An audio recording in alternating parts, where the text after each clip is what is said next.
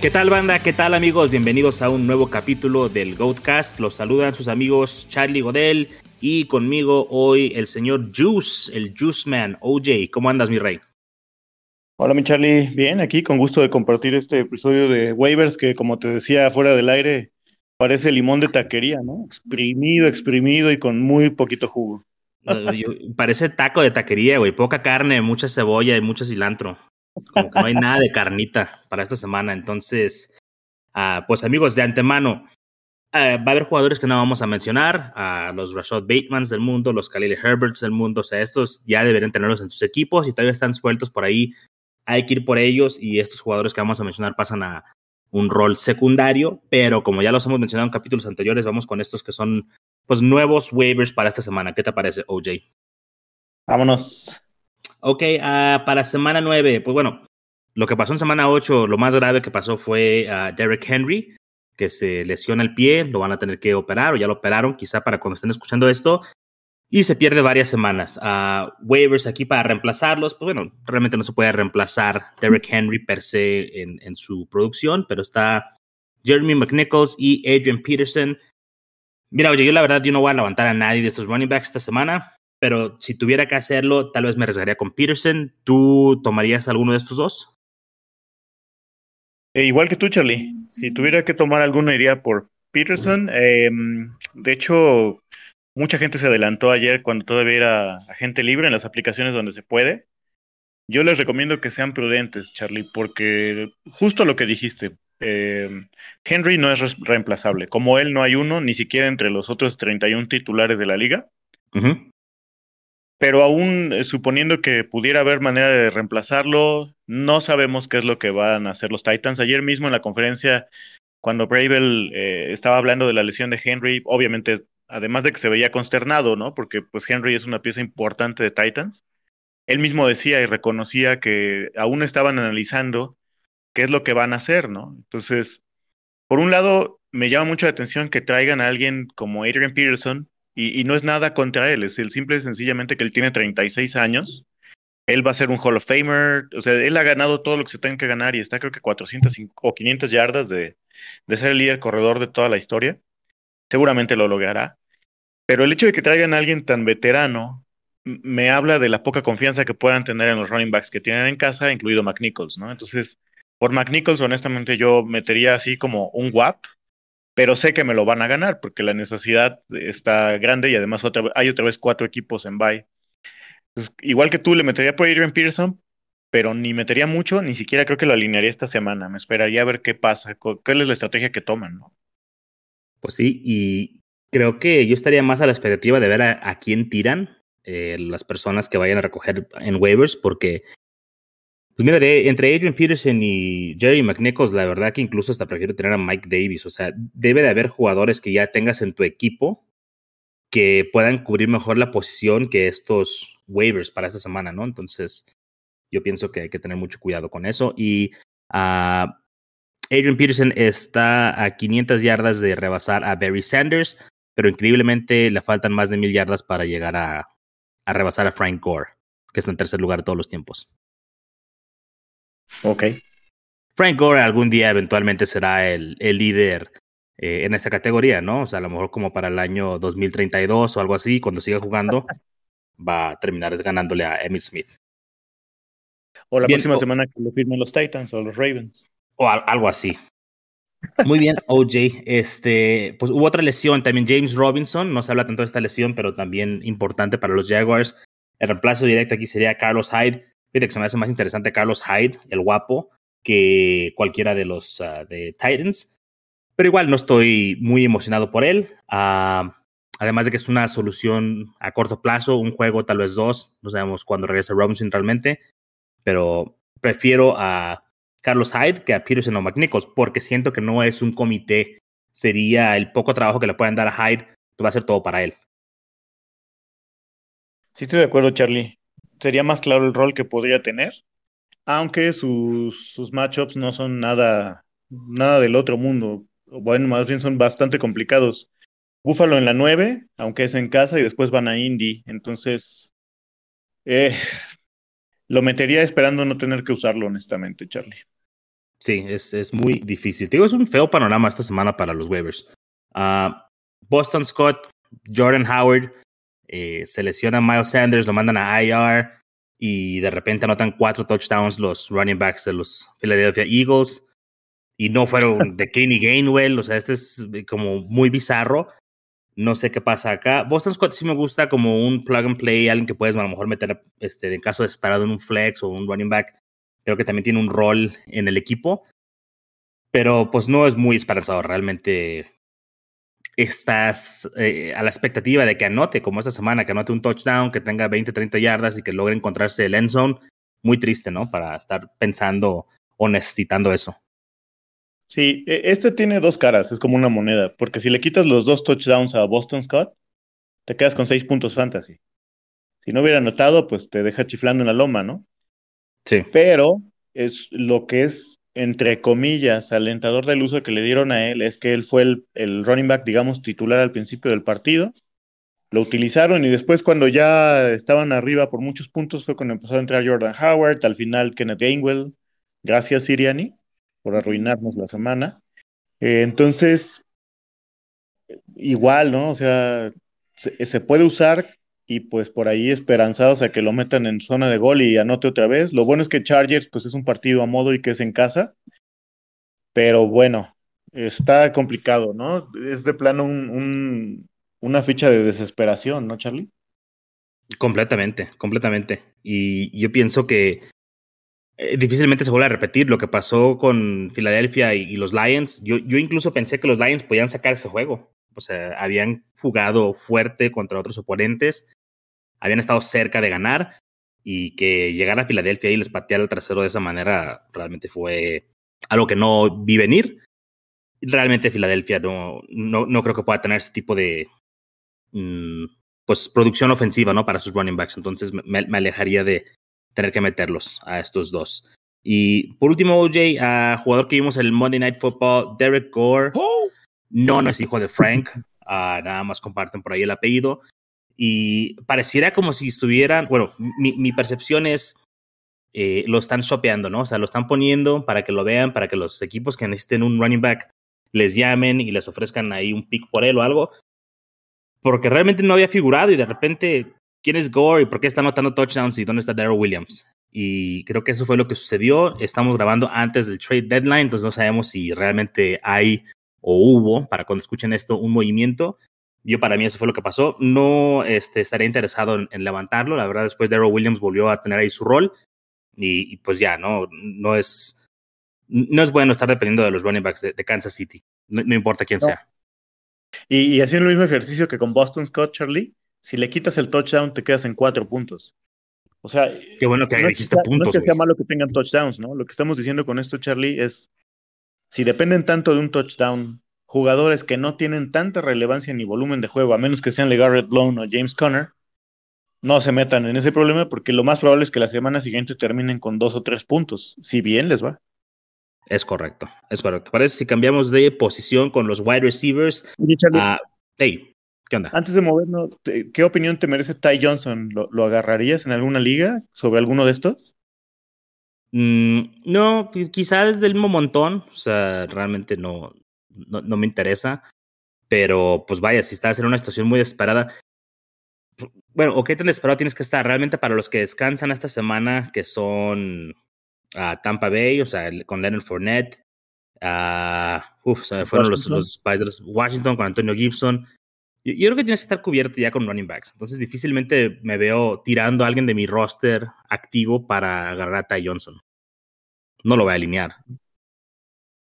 Yo, en ligas profundas sí lo recomendaría.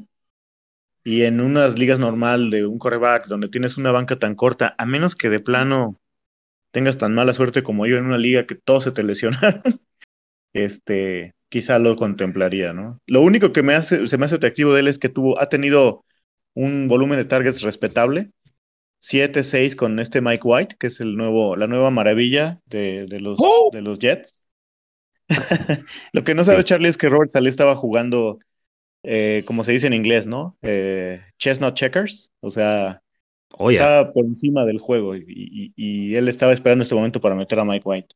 Pero bueno, con Mike White, a lo que voy es que los running backs han tenido mucho juego y quizás sea utilizable otra semana, ¿no? Sí, porque los busca mucho. Gran porcentaje de sus targets van hacia los running backs. Entonces, Michael Carter es muy importante. Ty Johnson puede tener un rol. Mm, pero ¿cuántos juegos más realmente?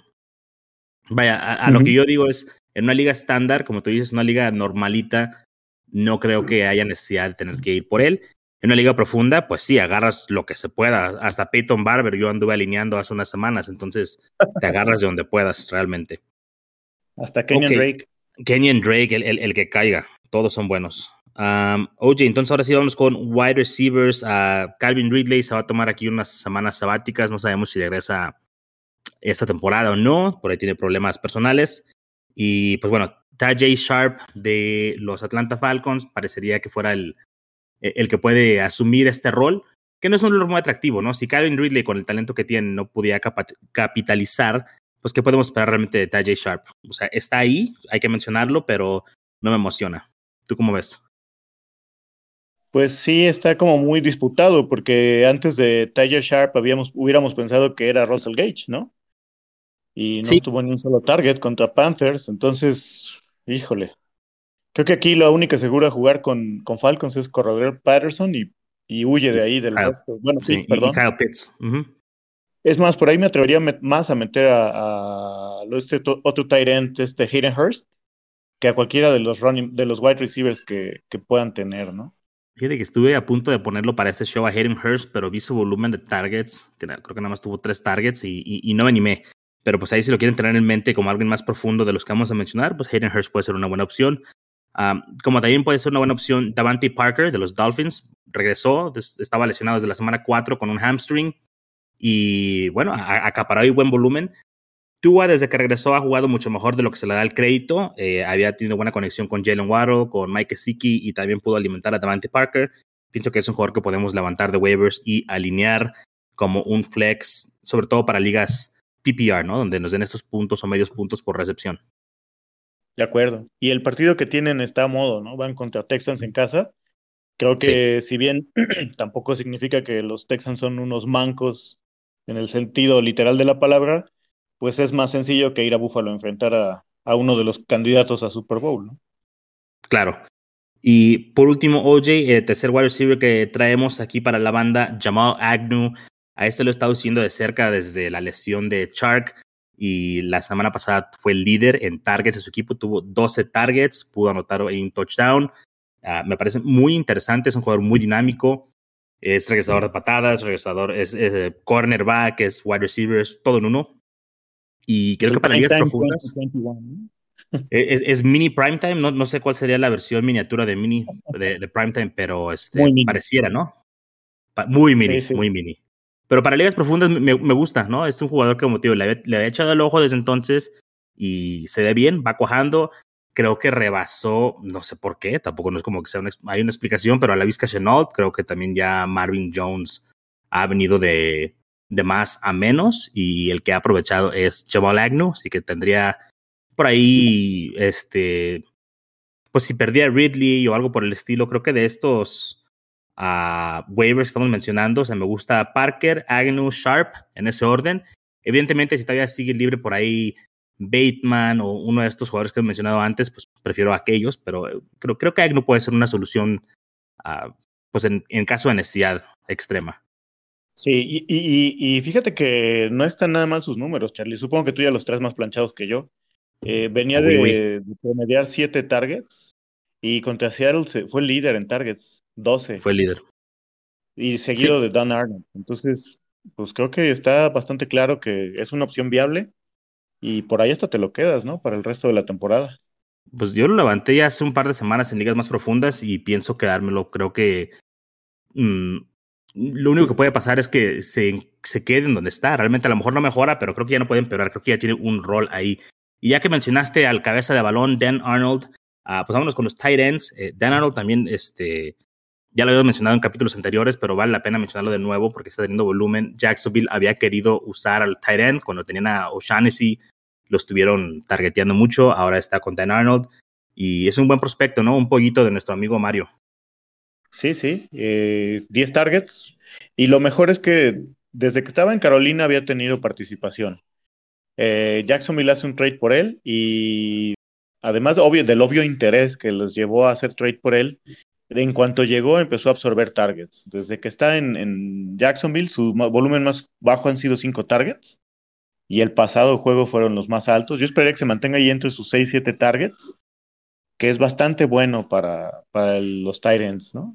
Sí, tiene, un rol ya clavado. Y también eh, estuve checando algunos highlights y lowlights del juego este de, Jacksonville, que también me decepcionaron porque yo incluso muchos lowlights. Yo pensé que podían ganar, fíjate, y tristemente lo dije hasta el programa.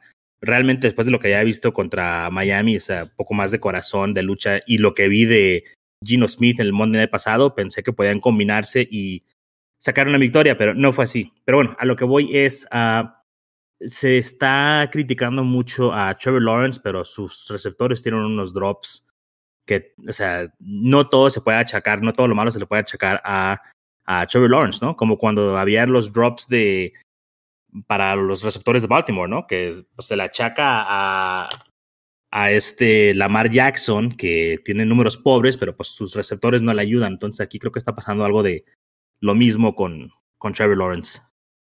Sí, y además Trevor o sea, entiendo, ¿no?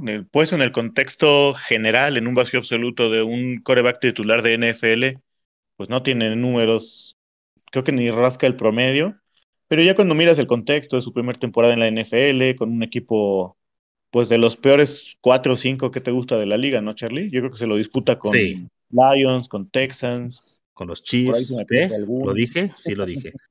es un pésimo roster el de los Chiefs. Pero para el volumen de pases que tiene que lanzar cada juego, su porcentaje de intercepciones es bajo, ¿eh? Porque entre lo que le tiran, entre lo que no le bloquean y lo que tiene que lanzar, creo que está dando más de lo que debería, sinceramente.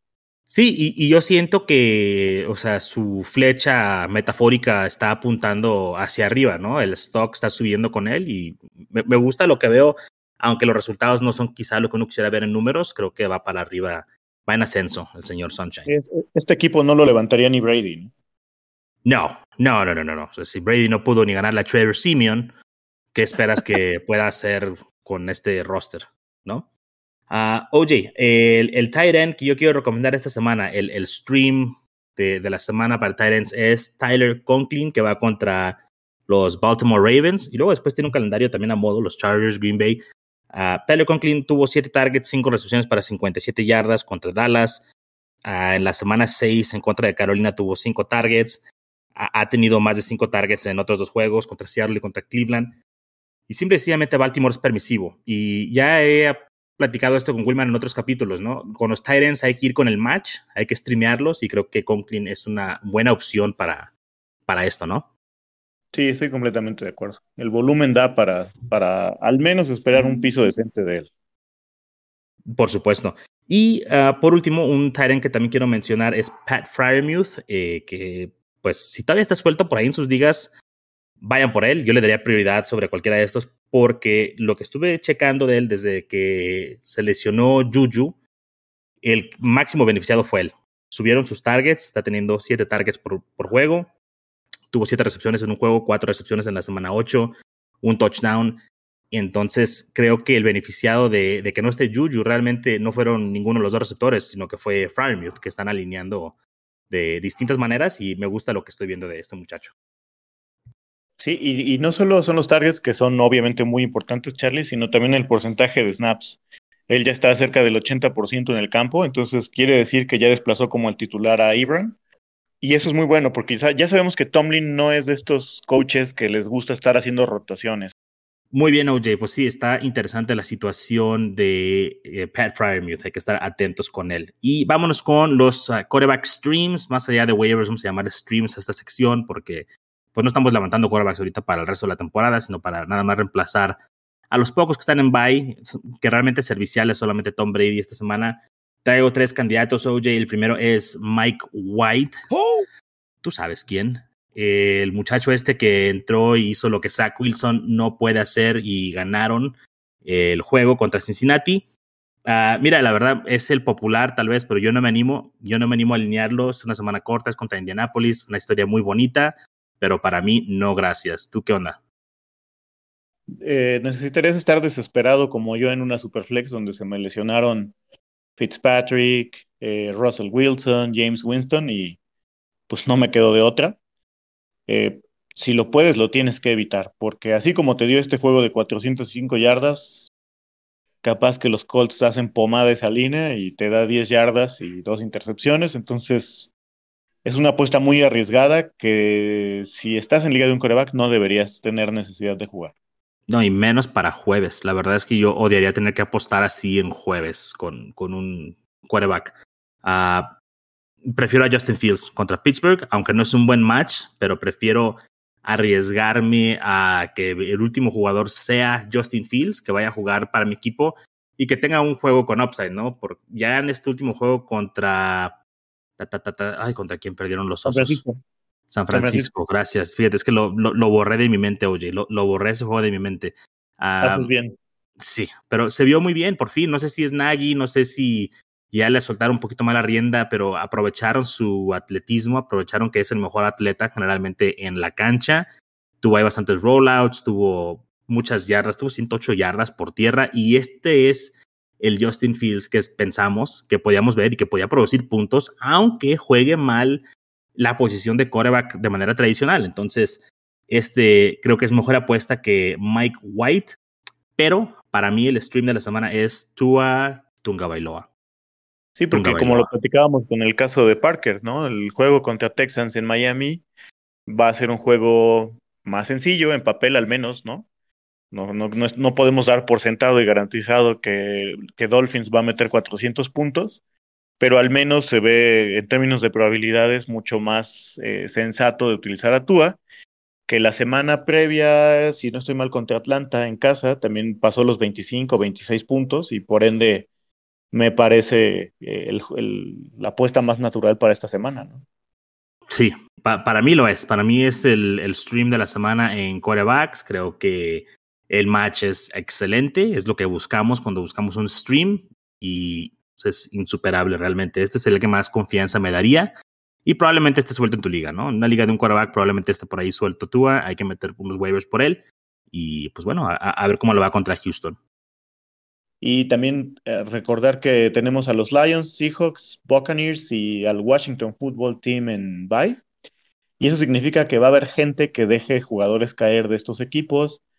A lo mejor no hay prisa por levantarlos por ahí del sábado, domingo, ya en la tardecita que veas un jugador que no te cuajó, que se te lesionó, pues lo puedes cambiar por estos jugadores.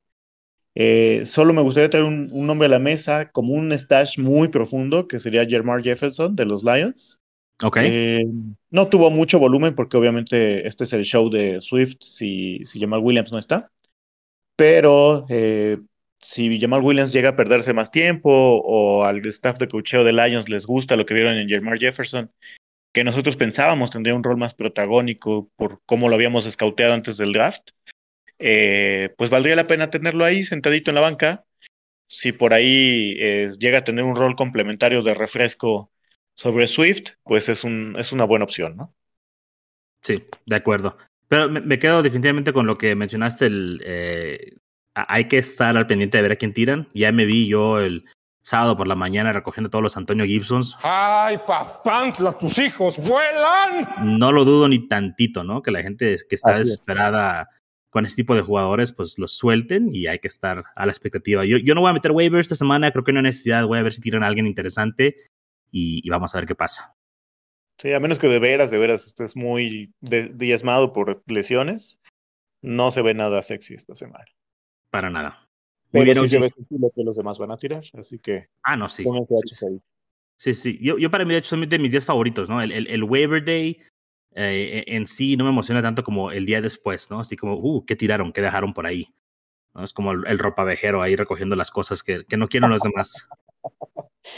¿Sabes de quién me acabo de acordar antes de que nos vayamos, Charlie? De Jamaica Hasty de los Niners. Ok. Eh, el, ya, ya, está decantado claramente que el titular es nuestro pollo Elijah Mitchell. Así es. Como Charlie y yo se los dijimos, banda del escuadrón, por favor, háganos caso cuando les decimos cosas en, antes de la temporada. Así es. Eh, pero Michael Hesties tiene un rol complementario importante. Si por ahí eh, limitan un poco a Ilaya, que salió un poco tocado de una costilla, Eh, ya Michael Hasty va a ser el, que entre. Eh, ya ha mostrado tener capacidad desde el año pasado. Yo no espero todavía que este chico, ¿cómo se llama? Jeff Wilson, entre al 100 porque apenas abrieron la ventana para que practique. Entonces, Hasty, si tienen a Ilaya y pueden tirar al kicker, a lo mejor es mejor opción para cubrirse que cualquiera de estos que acabamos de decir. De acuerdo. Oye, ¿y este qué pasó con Trey Sermon? Ese compa ya está muerto. Pero no lo han avisado. Híjole. Qué pena, pero pues se los dijimos. sí, se debía venir. Muy bien, oye, pues creo que sí. Ahora sí, antes de que te acuerdes de más jugadores, ahí están pendientes en redes, ahí se nos ocurre algún otro, se los subimos. Oye, muchas gracias por acompañarme en este programa. Banda del Escuadrón, suerte con sus waivers. No olviden seguirnos en redes. Estamos como arroba en Facebook, Instagram, Twitter. Suscríbanse al podcast para que no se pierdan los episodios y mucho éxito. Cuídense. Hasta luego, OG. Hasta luego.